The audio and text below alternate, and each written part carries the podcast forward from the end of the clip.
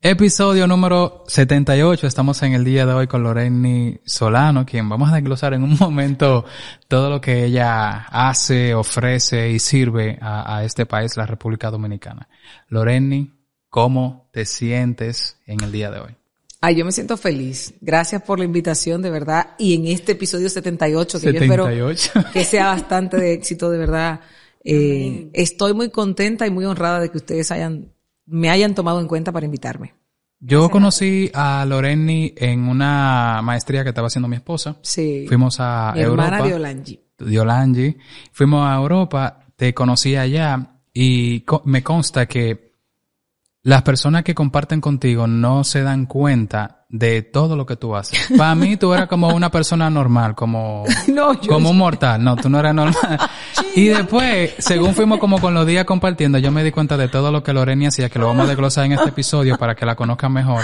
Y yo dije, ¿cómo es posible? Pero ya tú me acabas de decir que soy anormal. Eso es lo mejor de Mortal. todo. Eso, eso está bien. Ese es el título. Ser normal, no. No, me encanta. Me encanta ser diferente. Diferente. Sí, me encanta, me fascina. Nos acompaña en el día de hoy Chanel, que me va a acompañar a hacer algunas preguntas a, a Loreni. Y yo me siento muy contento porque no lo sabías, eh, Loreni, pero esta es la primera vez que yo hago un episodio haciéndole preguntas a una eh, invitada con alguien que me acompaña. Normalmente era, era yo solo. Mira qué interesante. Y aquí está Chanel acompañándonos. Aquí estamos. Gracias, Chanel.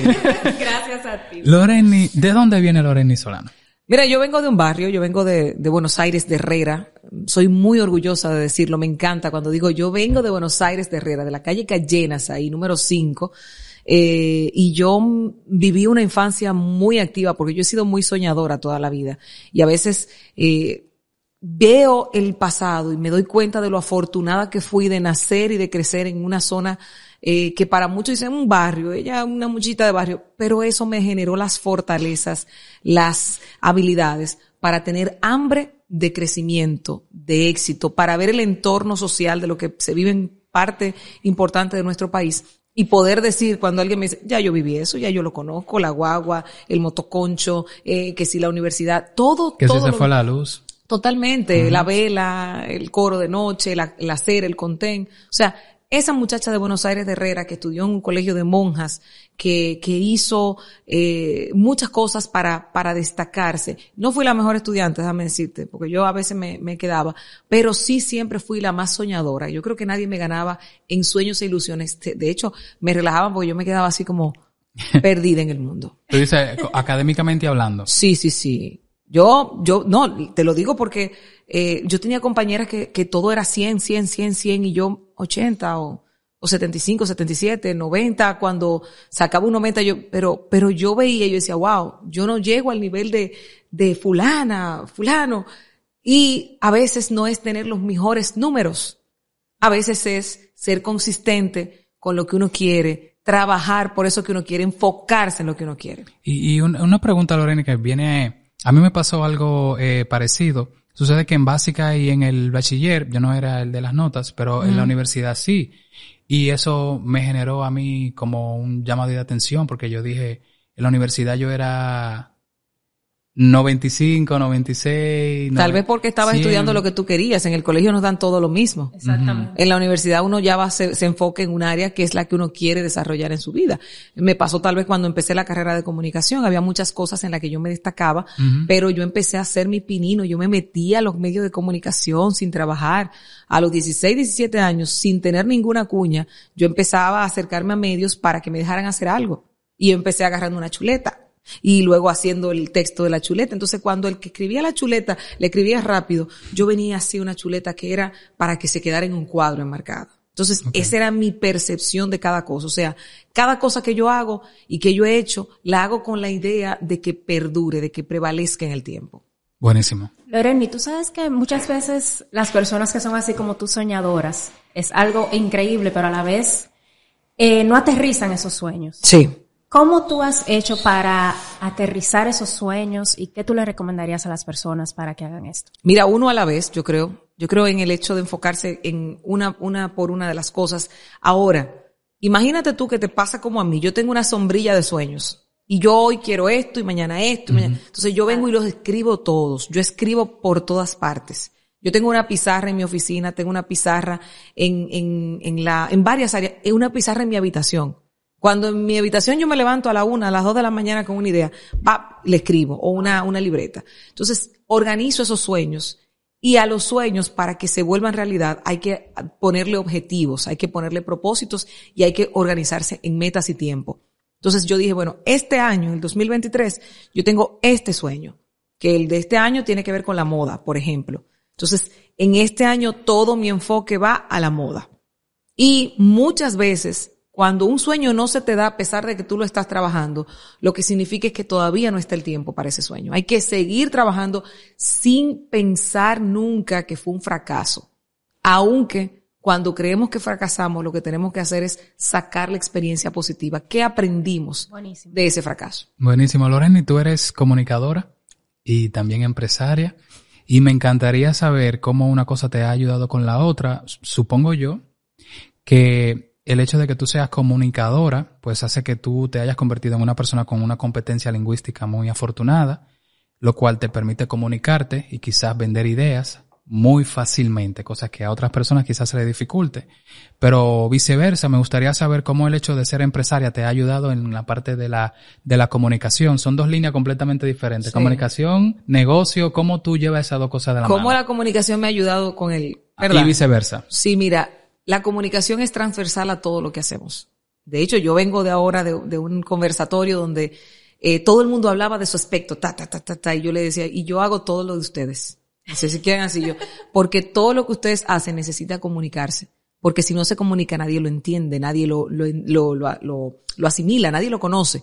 Entonces, la comunicación es tan importante que es lo que te lleva a cruzar las metas, a desarrollarlas. Un vendedor tiene que comunicar un eh, eh, zapatero tiene que comunicar porque hay que llamar la atención de ese usuario que va a requerir tu servicio en cualquier aspecto, en cualquier aspecto. Y el comunicador tiene que desarrollar habilidades para también persuadir al público, al receptor de cada mensaje para tú saber qué es lo que tú quieres emitir, cuál es el mensaje que tú quieres emitir. Entonces, la comunicación es base fundamental para tú poder generar un buen negocio, sobre todo cuando el negocio tiene que ver con vender proyectos. Y los proyectos, yo les digo los proyectos, pero son los sueños, convertidos en proyectos. Me llama la atención también, ¿en qué momento de la vida tú te diste cuenta que tenías esa habilidad? Porque en mi caso, cuando yo personalizaba productos, la gente me preguntaba, ¿cómo tú lo personalizas?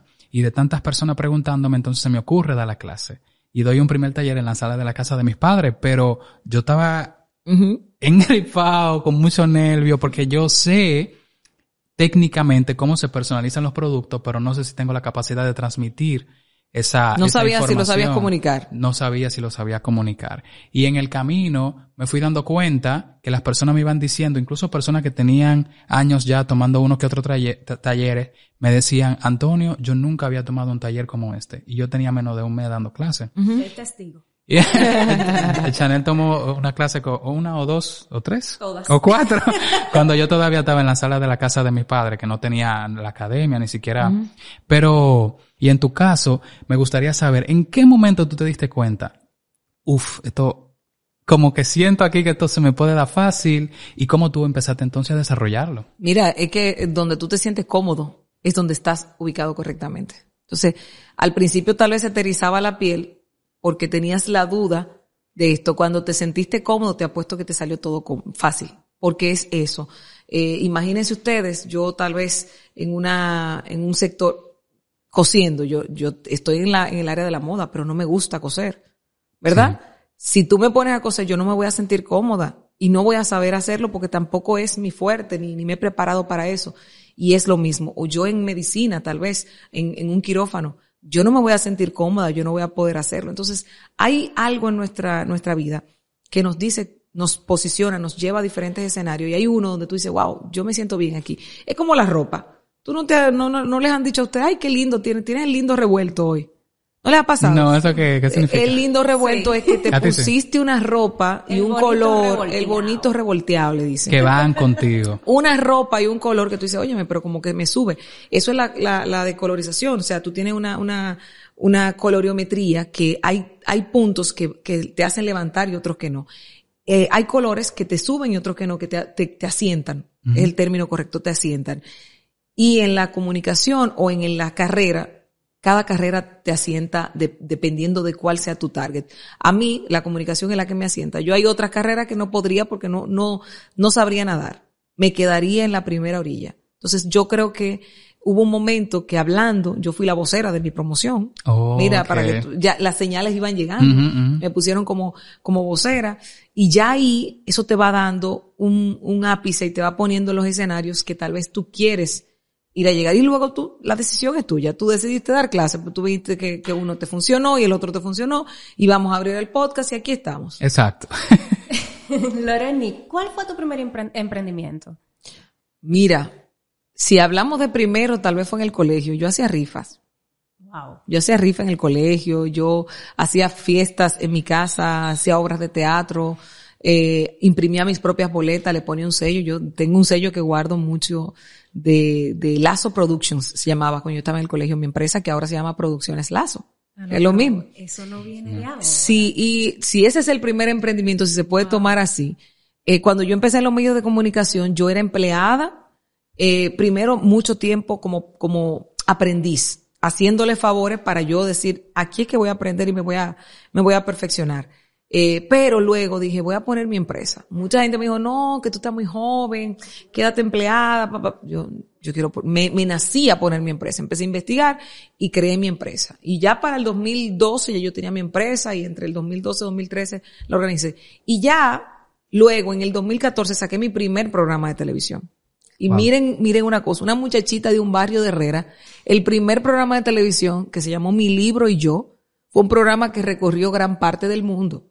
Porque yo empecé a llevar mis proyectos con una carpetica a empresas como eh, líneas aéreas. Mire, yo tengo este proyecto que va a ir a conocer la casa de Picasso o la casa de, Miguel Cervantes, eh, eh, Miguel Cervantes, y vamos a ir a conocer eh, la feria del libro más grande del mundo en Frankfurt, Alemania, o vamos a ir a la biblioteca del Congreso de los Estados Unidos, o vamos a ir al museo, al Metropolitan de Nueva York.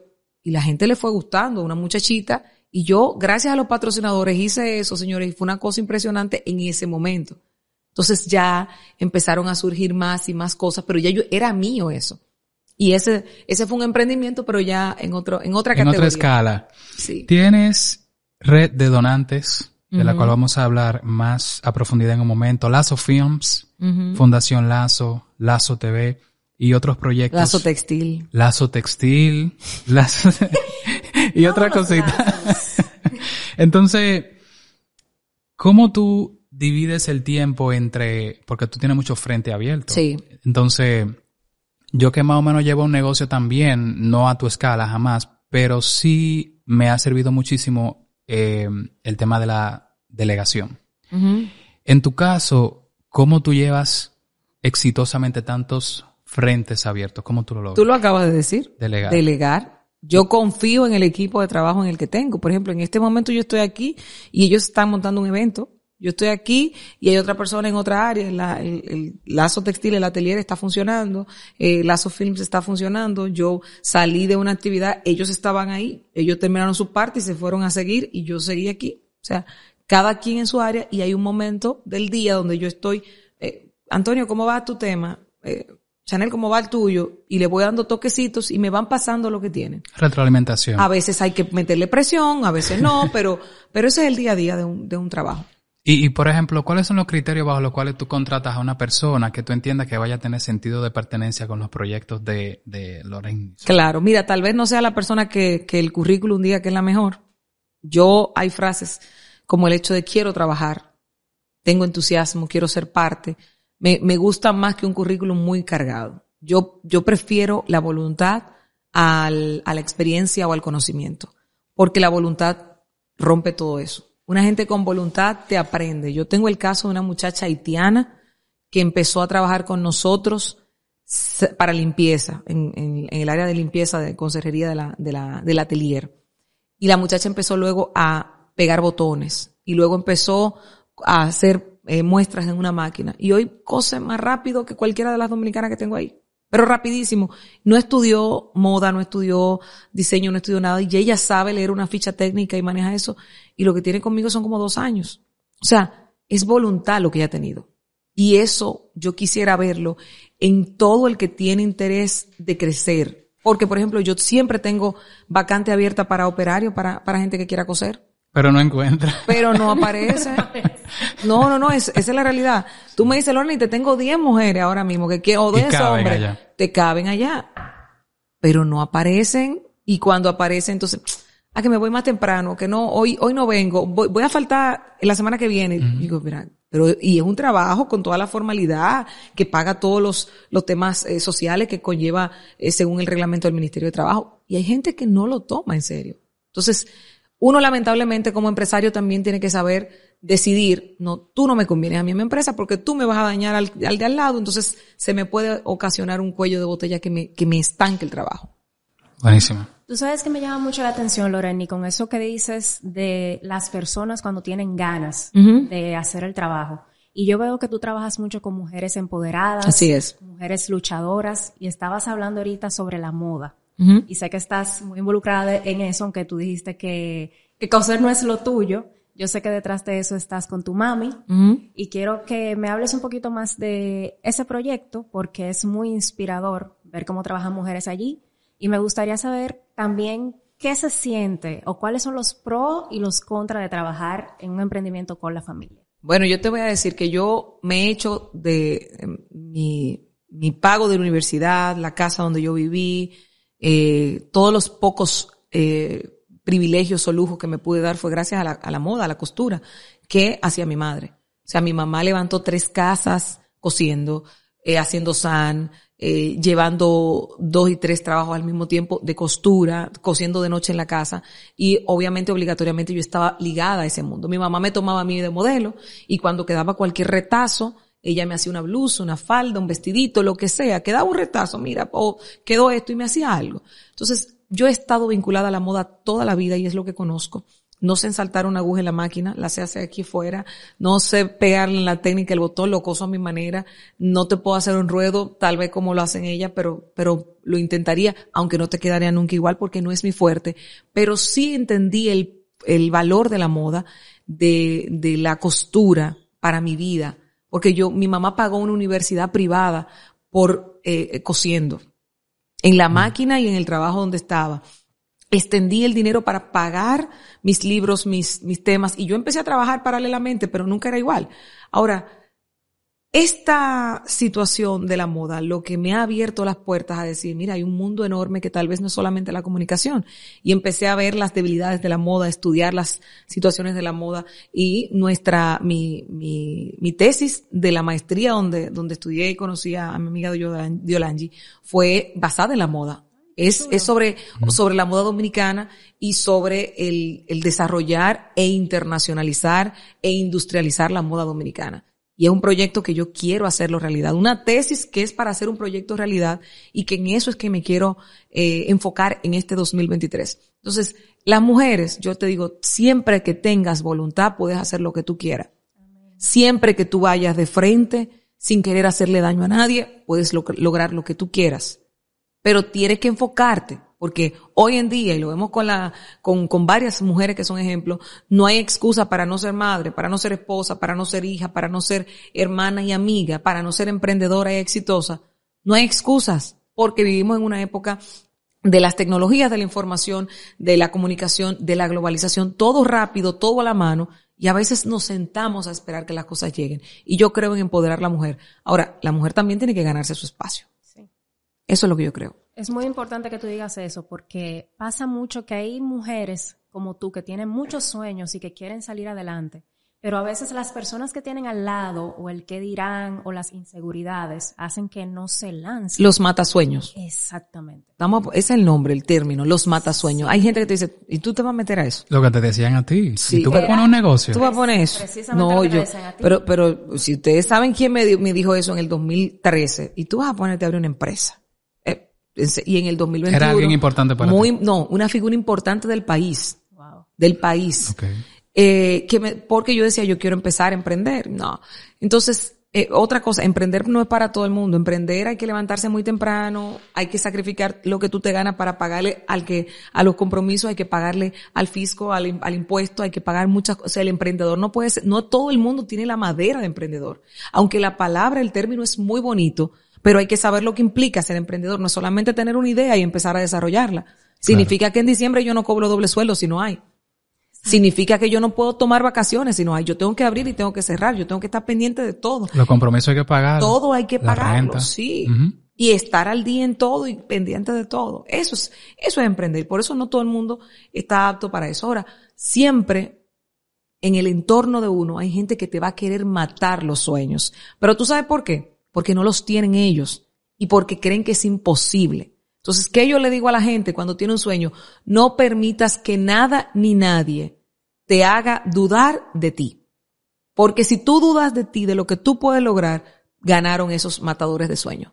Te ganaron. Y ahí es que empieza la gente a conformarse con lo que tiene, a esperar que lleguen las 5 de la tarde para irse, a eh, ver el entorno. a ver los viernes como sí, el viernes es el mejor felicidad día, y el lunes como una tristeza. No, el, viernes es una felicidad y el lunes es una tragedia. Sí. El que piensa así, ya llegó. El que piensa así, ya llegó. Ese, esa es mi filosofía. Sabes que eh, en algún momento leí que las ideas van flotando en la atmósfera. Sí. Y las ideas no son tuyas en realidad, sino que van flotando y caen en ti porque tú tienes las cualidades. El universo determina que tú tienes las cualidades para, para desarrollarlas para el bien común de la, del desarrollo de la sociedad. Y yo en realidad soy workaholic en el sentido de que si yo no estoy trabajando me siento un poco ansioso. Sí. He aprendido con, cuando me casé con Diolangi a bajarle dos al trabajo porque también me gustaría ser un buen esposo, un padre de familia, me gustaría también ser bueno en esa área. Así mismo. Yo tengo, tú sabes, yo dije, yo como emprendedor no tengo nada que demostrarle a nadie porque al igual que tú vine desde muy abajo pero ahora quiero demostrarme yo que, que puedo liderar una, un hogar también. Entonces, pero yo me pregunto, ¿y por qué que yo trabajo tanto? Y llegué a la conclusión de que si no es así, yo le estoy faltando el respeto a la idea que el universo me puso en la Totalmente. O sea, es como que yo tengo un talento y si no le saco el jugo en provecho de los demás, porque hay muchas personas que hoy generan dinero por lo que BU Academy le enseñó, en favor siempre de los demás. Si no hago eso, entonces, ¿cuál es otra razón por la cual uno está vivo aquí? En tu caso, en tu caso tú comentaste, es que yo vengo de abajo, Antonio. Yo vengo de abajo. Y aquí voy a cambiar un poquito el tema. ¿Cómo a ti te ha ayudado el networking, el conocer personas. Yo lo comento eh, y voy a mencionar, eh, voy a tomar el atrevimiento porque estábamos donde Lorena una vez y ella dijo, mira, yo tuve una conversación con Luis Abinadel y yo digo, esto es lo más cerca que yo he estado. Normalito. Yo estando al lado de Lorena y es lo más cerca que yo he estado del presidente de la República Dominicana. Y Lorena tiene el contacto de Luis Abinader. Entonces, si tiene el contacto de Luis Abinader, tiene el contacto de muchas personas que que, que te pueden ayudar, que son puertas abiertas para ti. Eh, ¿Cómo te ha ayudado el networking, el conectar, el socializar con, con otras personas? Y yo te voy a decir que yo, antes del, del presidente, yo, yo quiero conocer todo el entorno. El networking mío empieza con el conserje de mi, de mi edificio. Empieza con la señora que, que cuida la casa, con, con el equipo que está en el entorno. Yo, yo te puedo decir que yo sé la mayoría, a veces no me acuerdo los nombres exactos, pero sé dónde están y sé quiénes son, y si dio a luz la mujer, y si tengo que chequear que se enfermó, y se, ahí empieza el networking. Y conocer personas es una, es una habilidad, porque no es solamente conocerlas, es mantener un enlace que no sea molestoso que cuando vean que, que es Loreni la que te llama o la que te saluda, tú te sientas cómodo con eso.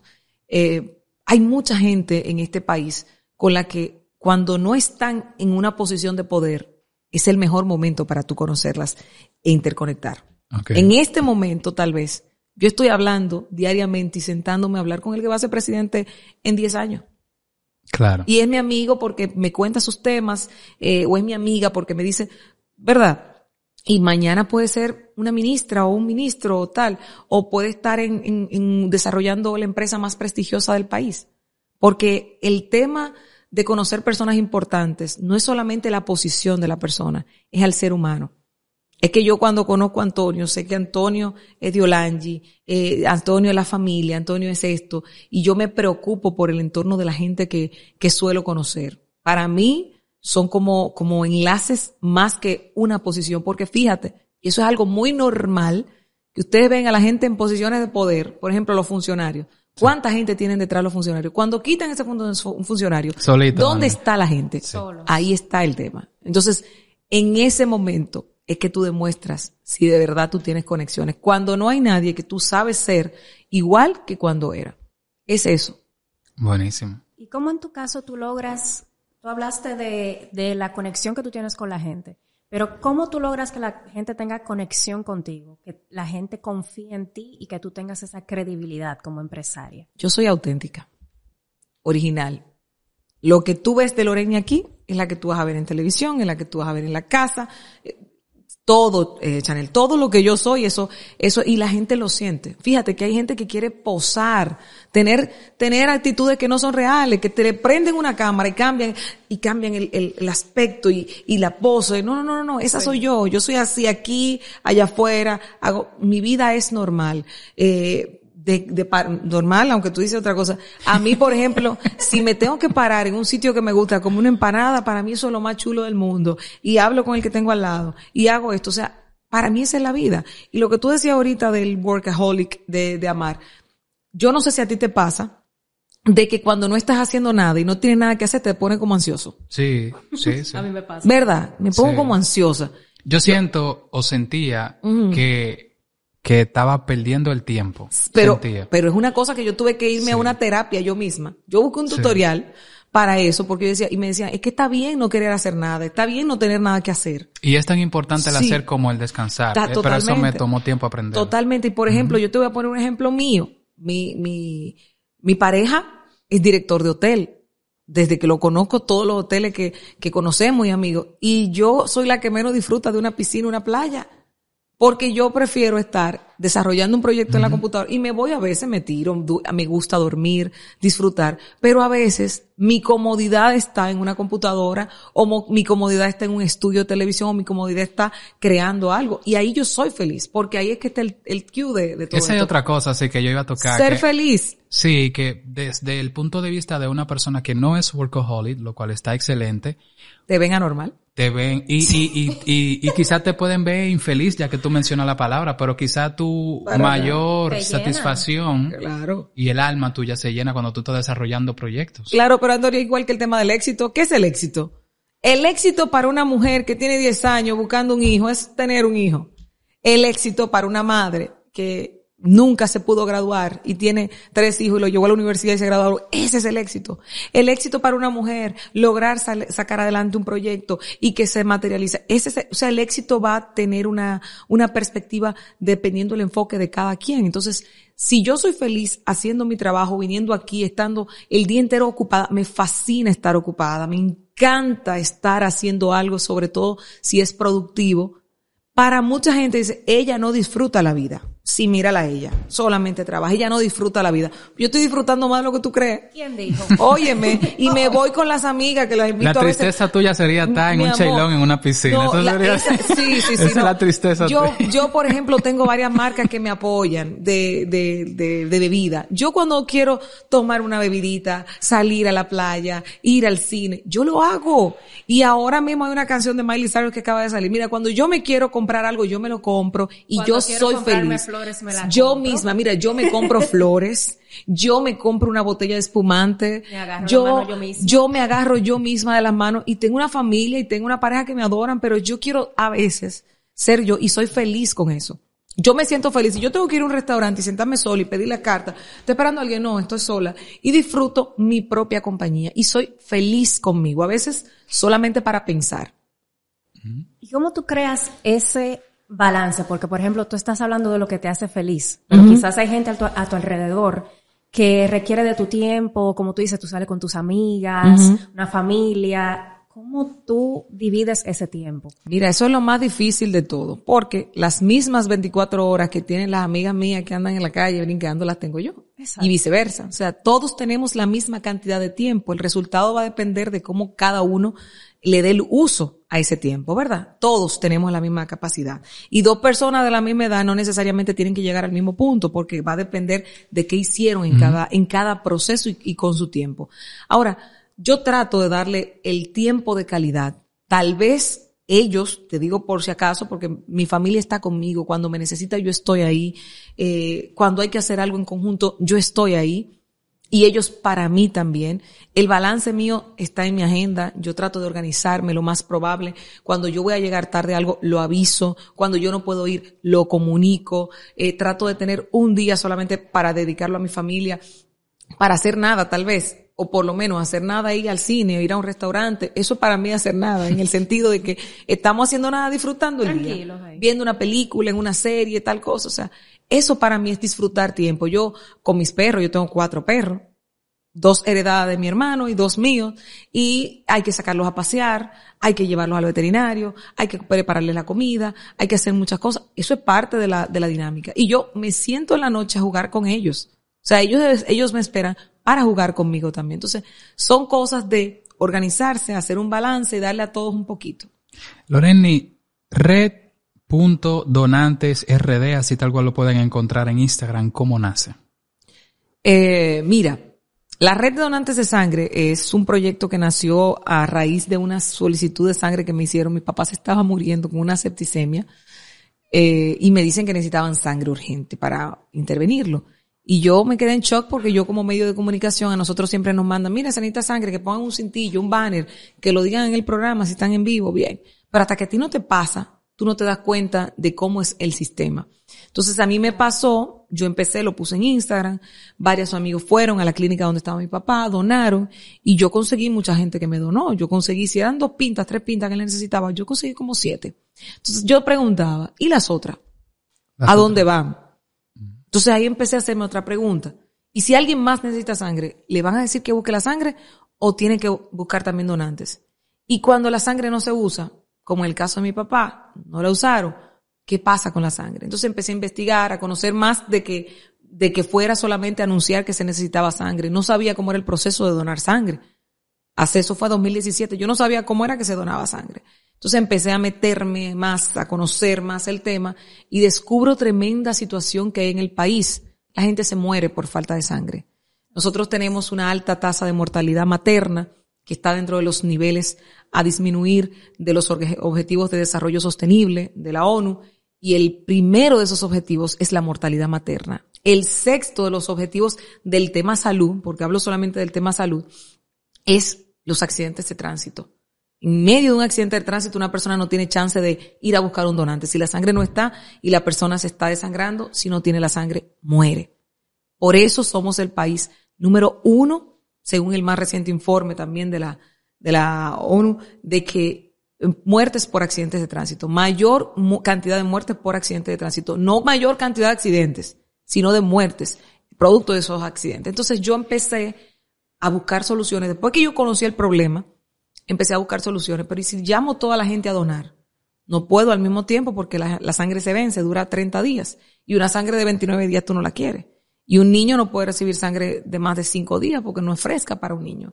Y empecé a ver los tipos de sangre. Y si yo te dono sangre tal, no puede porque no se, cruza y no, no choca, no, eh, choca, no pega. Entonces, conociendo todo esto, creamos una plataforma para invitar a la gente a que se sume a donar. Y decirle a la gente que es tan fácil donar, pero tan difícil hacerlo. ¿Por qué? Porque no hay suficientes bancos de sangre, porque el Estado no se ha, no se ha dedicado a enseñarnos cómo donar y cuándo y dónde, porque no sabemos, hay tantos mitos y tabúes sobre la donación de sangre, no que la mujer no, no que tal gente no, que si los tatuajes no, muchas falsedades que se han difundido, que lo que te llevan es a tú no querer vincularte a ese tema. Ahora, cuando te sale una situación de que tu mamá, tu tío, tú necesitan sangre, estamos volviéndonos locos, porque el médico te lo dice a la clara, se te va a morir si no tiene la sangre. ¿Y qué tú haces? Tú sabes lo que te digan, que se te va a morir tu hijo, tu esposa en labor de parto, tu, tu hermano, tu mamá, en una operación, porque tú no tienes la sangre. Tú dices, ¿a quién llamo? Pero peor, tú tienes 200 personas que van a ir a donar. Cuando le hacen la depuración, ah, yo tomé alcohol ayer. Ah, usted no puede por esto. Ah, su hemoglobina no está suficiente. Descartan, de las 200 descartan 198. Y de esas dos hay que ver si pasan el tamizaje de que es la depuración de la sangre. Entonces, por eso creamos red de donantes eh, de Fundación Lazo, buscando que la gente conozca del tema, buscando que haya más donantes, haciendo que el gobierno cree políticas públicas, introduciendo un proyecto de ley en el Congreso, que ya lo tenemos, con los puntos, para que la sangre no se te entregue en un vaso, en un plato de, de fond, para que la sangre sea trasladada de centro a centro. Para que se trazabilice, se sepa que si yo doné, se la doné a tal persona y que no fue un negocio. Para que la sangre sea gratis, que esté a tiempo y que sea de calidad. Ese es el trabajo de, de la red de donantes de Fundación Lazo. Tú sabes que me parece muy interesante de eso que decías de la red de donantes. ¿Cómo tú hiciste de un problema que surgió con tu papá un gran objetivo? Me gustaría saber cómo tú materializaste eso y qué tú le recomiendas a las personas que quieren hacer organizaciones sin fines de lucro. Mira, eh, sumamente interesante eso porque es lo que decía Antonio. A veces las ideas están ahí y en ese momento. Pero yo lo que creo es que cada idea, porque existen millones de ideas y están ahí en el aire, como decía Antonio, y, y de verdad, yo veo que la gente a veces tiene una idea, la presenta, pero no la desarrolla. Entonces, cada idea hay que desarrollarle un plan. Hay que buscarle objetivos, hay que decir, es por aquí, por aquí, por aquí, verle todo el contexto, compartirla con alguien, hacer una especie de focus group y ver qué otras cosas se pueden mejorar y hacer y preparar un plan de acción, porque una idea que no se trazabiliza, que no se organiza, también se queda en el aire. Es otro sueño. Entonces, yo creo que la gente puede hacer eso, organizar sus ideas, esquematizar lo que quiere hacer para esa, para que eso se convierta en una realidad y empezar a lanzarse, porque a veces hay una cosa peor el miedo al fracaso, que el fracaso es un instructor, es un maestro también. Fracasar a veces nos ayuda a crecer y es necesario. A veces hay que darse un golpe para usted saber que cuando vuelva no puede pasar por ahí porque ahí se da un golpe. Justo eso te iba a preguntar porque para mí igual el fracaso significa lo mismo, el cúmulo de decisiones quizás no acertadas que pero que te van a forjar para que en el futuro tomes decisiones más objetivas, más eh, basadas en la información real y más y pues decisiones más oportunas también. Eh, en tu caso, a mí me gustaría saber eh, cuál decisión a ti no se te ha dado. O sea, háblame de un proyecto que tú te lo planteaste y al final tú dijiste, tú sabes que vamos a hacer la retirada, porque no se te dio. Cuéntame. Miércoles. bueno, yo te dije al principio que a veces los proyectos es el tiempo en el que se colocan. Sí. Yo estoy trabajando con la fundación un proyecto que quiero hacer, que es un refugio, y ha sido prácticamente imposible. No imposible de que no se vaya a lograr, sino que se le preste la atención a este tema que tiene que ver con salud pública porque tenemos muchos animales en las calles que están virtiendo enfermedades, que están eh, necesitando ayuda, que son seres vivos que merecen por una ley que se les respete y se les cuide, pero la carga es muy pesada. Sin embargo, cuando algo no se me da, yo lo que hago es que lo cambio, lo transformo y lo saco de otra, de otra forma también, pero también esperando el tiempo. A veces se te tiene que dar. Me pasa con cosas, por ejemplo, que yo estoy luchando por una situación y vienen y me ponen a Antonio en la vía. Mira, pero yo conozco a Antonio. Este es el momento, yo hacer este proyecto. Antonio, ven acá. Mira esto que yo tengo aquí. Y desarrollo ese proyecto con Antonio. A veces es esperar el tiempo correcto. Hay cosas que no pueden esperar. Por ejemplo, si tú tienes un animalito que se está muriendo, tú no puedes esperar crearle un refugio para atenderlo. Tienes que atenderlo y buscar la forma en el camino, ir haciendo mm. camino al andar. Pero hay proyectos que no se dan, tal vez en el momento que uno lo está intentando o forzando. Y lo que hay que forzarlo, suéltelo. Si usted tiene que forzar algo, no, no encaja con usted. Buenísimo. Tú sabes que hay algo que yo quiero resaltar en ti, que me gusta, y que es que tú eres una persona muy humana. No podemos dejar de, de resaltar eh, que tú trabajas pro a los animales, con este asunto de, la, de los donantes de sangre y todo eso. Pero sin embargo, tienes otra rama en la que te enfocas, que son los medios de comunicación, que muchas veces no tienen ese lado tan humano. Y tú eres, por lo que puedo notar, apasionada, humana.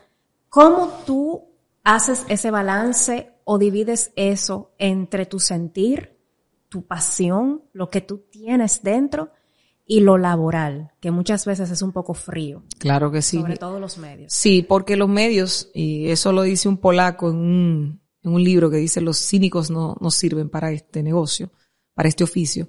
Eh, los, los medios de comunicación se le ha olvidado una parte que la comunicación es social. No a todo el mundo, pero la comunicación es social. Por eso la carrera se llama comunicación social. Porque debe impactar de manera positiva a la sociedad.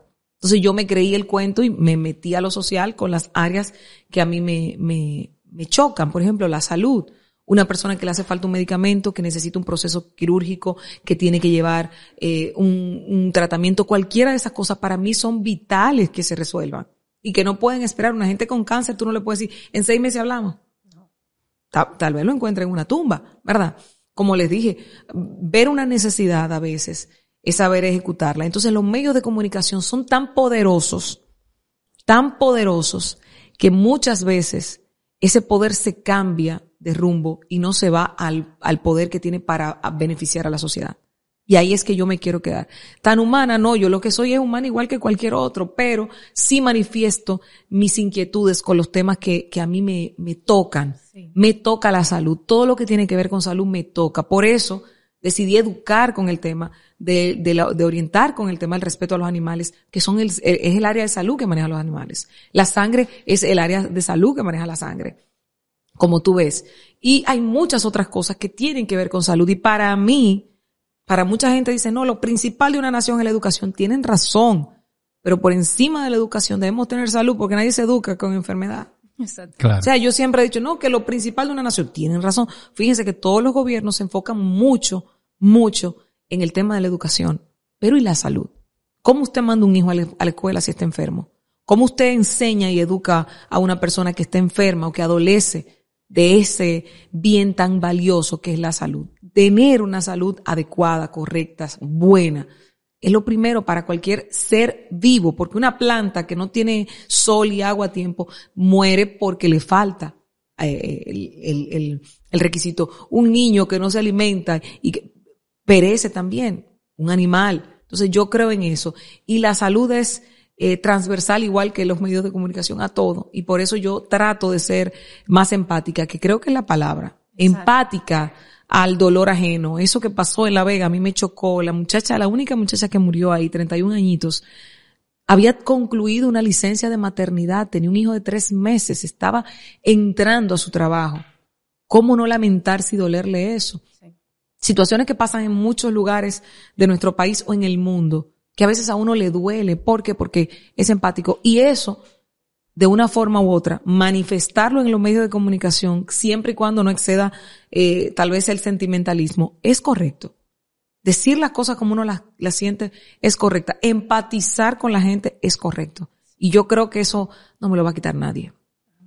Y te lo destaco, te lo destaco por eso mismo, porque es como tú dices, la comunicación a veces se olvidan de la parte social. Total. Y entonces hay que pensar que detrás de los medios hay un ser humano y el que te está viendo también es un ser humano. Sí, total. Yo, por ejemplo, no sé empezar un programa sonriendo. Yo digo, buenos días, República Dominicana hermosa, cuando voy a hablar de una, de una tragedia, porque me choca. Claro. Me choca. Y aunque diga buenos días y diga República Dominicana, no es el mismo semblante. Y hoy en día lo que hacen es cuando surge algo así como lo que comentaste de La Vega, en vez de ayudar, lo primero es que sacan un celular sí. para grabar el momento. Y ahí está, y ahí está la parte que, el, que el ser humano necesita revisar. Creo que el, el, ser humano necesita revisar. Nosotros tal vez los primeros ejemplos que vimos de esto fue en el 97 con el, con la muerte de Lady Diana, donde Varios periodistas estuvieron presos por eso, porque la vieron accidentarse y en vez de sacarla del vehículo lo que hicieron fue empezar a grabar y a tomar fotos por lo que significaba ese importante evento para el mundo. Entonces hoy vemos a una gente ahogarse y primero sacamos el celular antes de lanzarnos a, a salvarlo. Hoy vemos a alguien que tiene un accidente igual. ¿Y dónde está la parte humana? Que era el buen samaritano que todo el mundo lo veía y le pasaba por el lado, pero fue el de Samaria que, que vino y le dijo, verá, déjame levantarlo y llevarlo a que le, le, le cosan y le arreglen sus heridas. Eso es, esa es la condición que, que creo que necesitamos retornar y retomar como, como, como seres vivos. Ahorita Loreni, tú comentabas que una persona muy importante para la República Dominicana te dijo, no emprenda. Para el medio, para, los, medios, para los medios, perdóname, para, para los medios, para los, medios, del país. Sí. Ok, y, y tú hiciste pues eh, afortunadamente caso omiso a eso. Total, yo no le hago caso a nada, lo que te decía, a los matasueños yo no le hago caso. Ahora bien. Y yo los identifico. Paso que tú das, paso que no siempre van a ser buen visto. ¿Cómo tú manejas el tema de, de las malas opiniones? En especial, o vamos a decir, críticas no constructivas, en especial cuando vienen de personas por la cual tú sientes cierto aprecio, cariño. Eh, Cuando siento cariño y aprecio, lo respeto, pero no lo comparto. Cuando no siento ni cariño ni aprecio, eso es su problema, lo que piensa. ¿Cómo tú le compartes el desacuerdo a esa persona? Como a modo de tip, porque hay muchas personas, por ejemplo, en el mundo del craft que quieren in- eh, iniciar su emprendimiento. Normalmente se inicia desde la habitación del medio, Sí, la casa, sí. etcétera. Eh, pero la pareja le dice, no, pero Aquí en el craft hay muchos materiales que se utilizan y uno de ellos es la cartulina y, y algo que se suele decir, ahora va a trabajar tú con papeles, ahora va tú a- Ay, con sí. los papelitos. Ese, ese como una frase conocida, Sí. despectiva, Sí, va que, que, ajá. Entonces. ¿cómo tú, eh, sin cruzarte de, tú sabes, del respeto, tú le dejas saber a la otra persona, Depende si tú lo quieres dejar saber, porque a veces solamente ignorando es suficiente. Ahora, si tú tienes que hacerlo saber, es dándole las gracias. Mira, gracias. Puede ser hasta irónico. Gracias por dejarme saber lo que tú piensas, pero sigue, no te pares. Porque esa misma persona cuando te ve exitoso va a decir, yo siempre te dije que tú tenías que hacer eso. yo, yo siempre creí en ti. Una cosa increíble. Chacho, tú, tú sabes todo lo que yo pensé que tú, yo, Yo, dije, te veía no. madera para Totalmente. Entonces, es, es tan normal que quienes nos quieren hundir porque no fue su idea, porque no lo ven, porque, porque la visión tuya no es la mía, porque tú puedes ver un mundo dentro de todo este, esta industria tan inmenso que tú me lo enseñas a mí, yo lo ando buscando así, yo, ¿dónde es que está lo que ve Antonio? ¿Dónde es que está lo que ve Chanel? Yo no lo veo, pero es porque eso está en tu cabeza. Entonces tú empiezas a dibujarlo y cuando el paisaje está completo, ahí es que yo lo veo y digo, yo, yo sabía que tú lo ibas a hacer. Yo lo- y eso pasa con los matasueños, que son los primeros que dicen, yo siempre dije que él iba a llegar a eso. Él. Entonces son también los que salen primero en la foto, los primeros que quieren decirte cómo manejarte, ya te dicen, mira Antonio, ahora tienes que poner esto. Y ahora tienes que llevarlo por aquí, por allí, por allí. No, esa no es la cámara, es esta la que tienes que comprar. Pero no creían en ti. Otra cosa, no siempre nos va a ir bien. Hay altibajos en cualquier proceso de la vida, sea en un negocio, sea en una relación, sea en cualquier entorno. Siempre hay momentos altos y bajos. Lo que nos define es la forma en la que nos manejamos en eso. Tú sabes que ahora que dices eso, que siempre hay obstáculos, que hay errores. Eh, Loreni, ¿qué te gustaría haber sabido antes de tú comenzar como empresaria? Mm, mm. Si hubiese tenido todos los conocimientos del CEF ahora fuera un palo antes de ser. No, pero yo creo que la paciencia.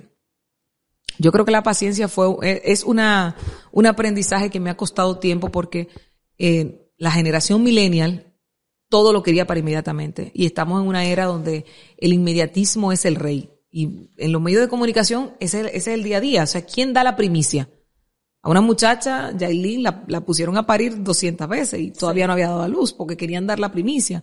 Y a veces hay una gente enferma que la mata y dice, ya murió, pero no, lo que pasa es que querían dar la primicia. Entonces, yo aprendí a tener paciencia. Y yo creo que eso es algo que el emprendedor tiene que saber. No es cuando tú quieras, es cuando la vida decida que ya tú te lo mereces. Es cuando las estrellas se alineen y digan, este es el momento de tú brillar. Pero eso es porque hay un proceso metódico, constante, disciplinado, que son palabras clave para mí el enfoque, la constancia, la disciplina. Eso no es, eso no es suerte. Yo cuando la gente, ay, qué suerte tú tienes. Wow, qué suerte tiene Loreni. Mira dónde está. Qué suerte, me levanto a las 4 de la mañana. Qué suerte, me acuesto a las 12, a las 1 de la mañana. Qué suerte, ando leyendo, ando escribiendo, ando trabajando constantemente. Cuando se me, surge una idea, la escribo y me pongo a ver cómo se, se desarrolla. ¿Cuánta suerte tiene ella? Yo creo en la suerte del que trabaja y se enfoca, porque resulta que mientras más trabajo, más suerte tengo. buenísimo. Eh, ¿Cómo, eh, Loreni, tú priorizas las decisiones que tú vas tomando en el... ¿Cómo tú sabes qué es importante y qué no? En el día a día. Mira, eso fue una clase. Creo que fue con quién fue que la tomamos. Fue con José Luis que la tomamos. Esa clase de la maestría. Porque tengamos, tengamos negocio, no hay que No, tomar con, decisiones. Con Pastor, con el profesor Pastor, eh, tomamos una clase que era de decisiones. Yo por eso te digo, si hubiese tenido la maestría empezando, esto hubiese sido un palo. Yo hace rato Bill Gates tal vez fuera chiquito. Pero eh, el, el tomar decisiones es uno de los puntos más importantes de cualquier persona para emprender. Porque aunque mucha gente no lo crea, tomar este camino de la derecha, de la izquierda o de la derecha, te puede cambiar completamente tu rumbo. Entonces, el tomar decisiones tiene que estar basado en el conocimiento y en el corazón. A veces una corazonada te da la mejor respuesta. Yo tengo una situación, por ejemplo, yo tengo una situación con una propuesta que me están haciendo para un proyecto, pero no me convence. Y mm. está tremendamente interesante, pero no me convence.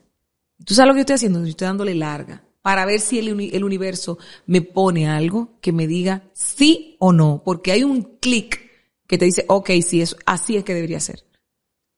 Sí, claro. Las decisiones a largo plazo. Claro que sí. Entonces, ¿cómo tú sabes que tú estás tomando una decisión para el largo plazo? ¿Cómo te queda claro eso? Porque la misma decisión tú la tienes que sopesar a cinco años, a diez años.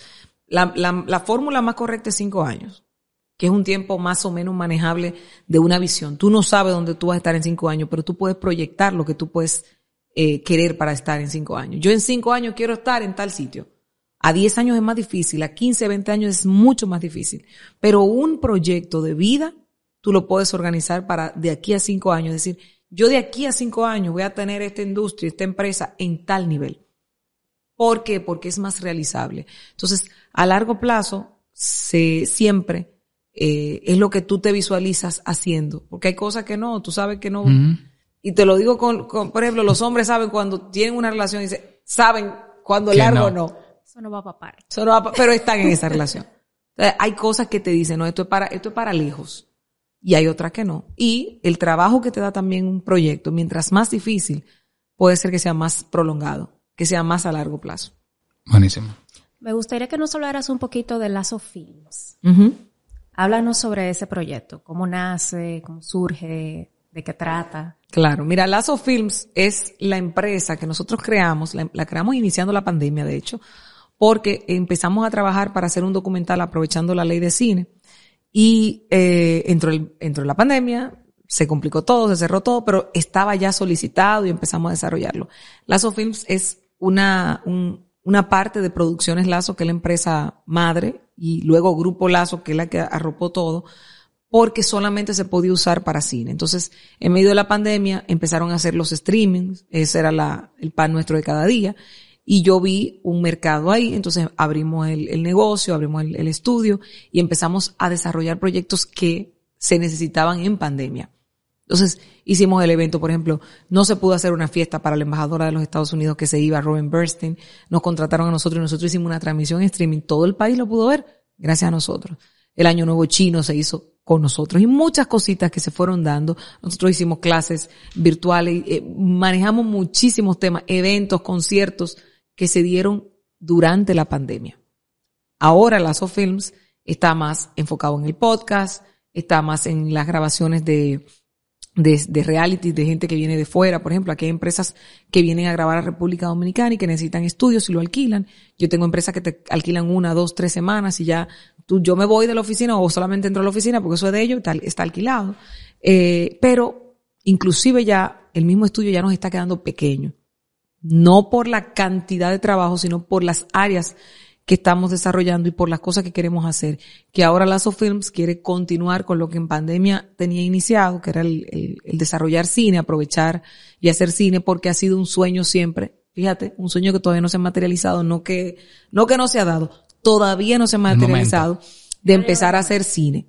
Que después que yo arranque, Dios mediante, cine, un documental, una película o lo que sea que venga una serie, pero por ahí es que quiero enfocar a las Films. Buenísimo. Eh, esta, ya con esta pregunta de mi parte cierro. Loreni, ¿cómo tú, cuáles son los pasos que tú agotas para tú determinar si la viabilidad de, de, de una idea? Depende cuál de los, de las ideas, porque hay ideas que son más simples. Por ejemplo, eh, abrir una tienda online de, de, de eh, comida para perros o tema de animales, no es tan difícil como, como abrir un proyecto de, de lazo textil, que es el atelier, y hacerlo más industrializado, como les decía al principio. Pero yo lo que hago es un plan. Ese plan que me enseñó la misma maestría a desarrollar, a decir cuáles son los pros, los contras, qué tanto se necesita, cómo yo lo, haría, en qué tiempo lo iniciaría, si tengo los recursos para hacerlo, si tengo que solicitar crédito, cómo yo, cuál sería el, target al que yo voy, cómo yo voy a conectar con ese target, todo eso. Si es a nivel comercial, si es a nivel social, igual, a dónde yo voy a ir, cómo voy a impactar, todo por escrito, porque las ideas en papel tienen más facilidad de desarrollarse. Eso es lo que yo creo. Buenísimo.